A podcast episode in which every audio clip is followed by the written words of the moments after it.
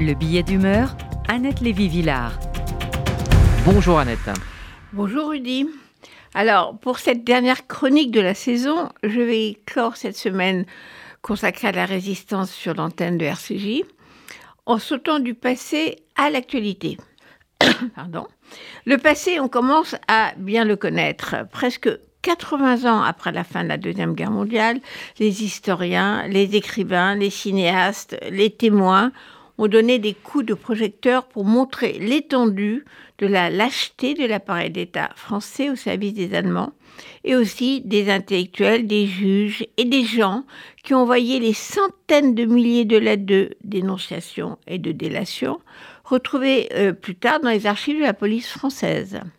Les années noires sont maintenant regardées en face.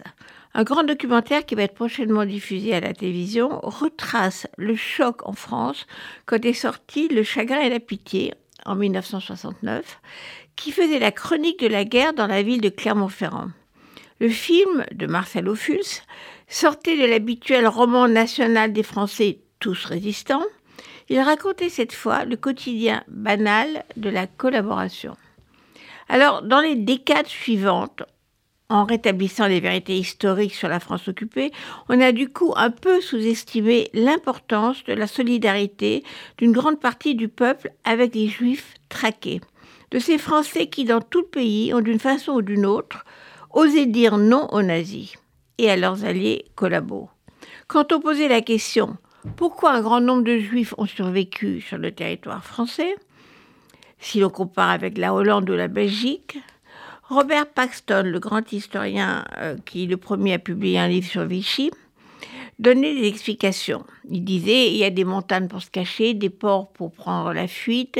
La zone libre a permis euh, aux Juifs de, euh, fuir les Allemands pendant un temps, jusqu'en 1942. Et l'Italie a fait bouclier aussi pendant deux ans. Mais depuis, on a analysé l'importance de l'opinion publique française, des institutions chrétiennes, des paysans, des montagnards qui ont ouvert leurs portes aux juifs chassés, ou des gendarmes et policiers qui les ont aidés à échapper aux rafles. D'un peuple qui s'est mieux conduit que les hommes de Pétain et l'administration aux ordres de Vichy.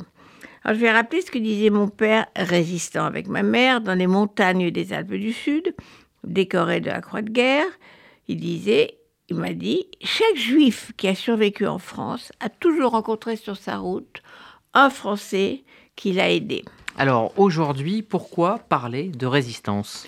Ben, C'est vrai, en France, on n'a pas besoin de résister aujourd'hui à un envahisseur, euh, à une armée ennemie. Euh, ce ne sont pas les pelotons d'exécution des années 40, comme on l'a rappelé avec les fusillés du Mont Valérien ou avec la future entrée au Panthéon de leur chef euh, Misak Manouchian.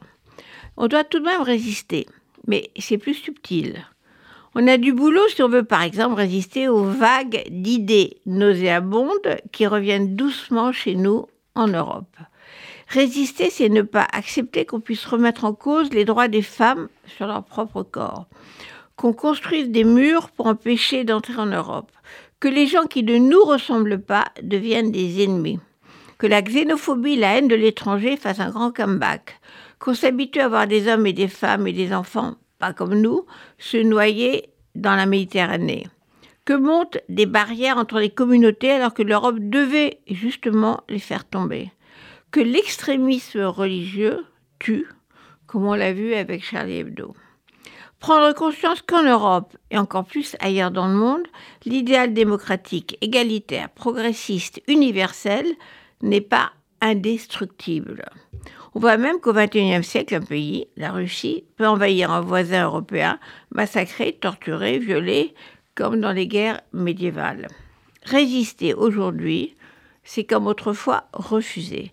Refuser les haines et les injustices. Le mot résister n'est pas un vieux truc du passé.